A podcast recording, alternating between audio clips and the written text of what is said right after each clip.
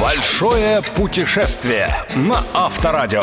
Авторская программа Станислава Кучера. Большое путешествие. Привет, друзья! Сегодня наша цель – столица Германии и ее окрестности. Большое путешествие.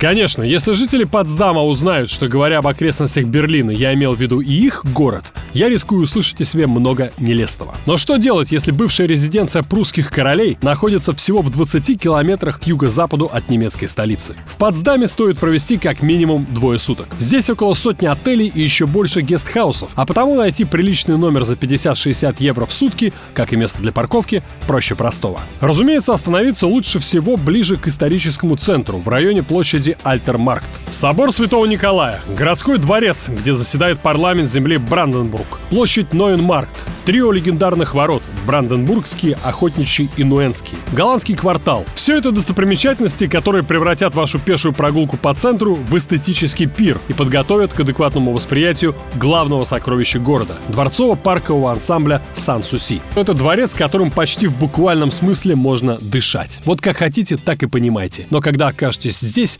вдохните полной грудью, и вы оцените эту аллегорию.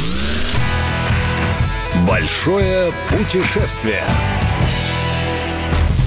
И вот мы в Берлине. Благодаря широким проспектам и улицам его восточной части, это одна из немногих европейских столиц, по которым лично я предпочитаю передвигаться на автомобиле, несмотря на то, что здесь отличное метро. С отелями в Берлине, как я уже упоминал, сложнее, чем в других городах Германии. Не потому, что их мало, а потому, что из-за высокого спроса круглый год цены кусаются. Найти достойный номер дешевле 100-150 евро практически невозможно. Лично я в свой очередной визит воспользовался системой B&B. 200 евро за 5 дней. Для Берлина просто превосходный вариант. О культурных, архитектурных, исторических и других классических достопримечательностях столицы Германии вы прочтете везде. А потому я укажу вам только три направления из серии Must Go. Во-первых, обязательно поужинайте в одном из турецких ресторанчиков на улице Ориенштрассе. Подозреваю, лучшие турецкие повара давно переехали именно сюда. Во-вторых, проведите поздний вечер, заглядывая буквально в каждый бар района Кройцберг. Ну и разумеется, просто покатайтесь на речном трамвае по речкам Шпрее и Хафель. Это, пожалуй, лучший способ увидеть город в состоянии динамической медитации.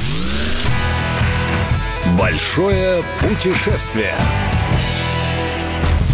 И напоследок. День перед вылетом на родину советую провести в термальном центре городка Бадзаров, что в 40 километрах от Берлина. Всевозможные ванны, джакузи, бассейны, фонтаны. Это тот случай, когда нужно буквально заставлять себя выходить из воды. Не потому, что холодно, вода здесь везде почти горячая, а потому, что есть риск превратиться в человека-амфибию, который уже никогда не сможет жить хотя бы без бани в собственной квартире. Это была программа «Большое путешествие» и я, Станислав Кучер. Большое путешествие на Авторадио.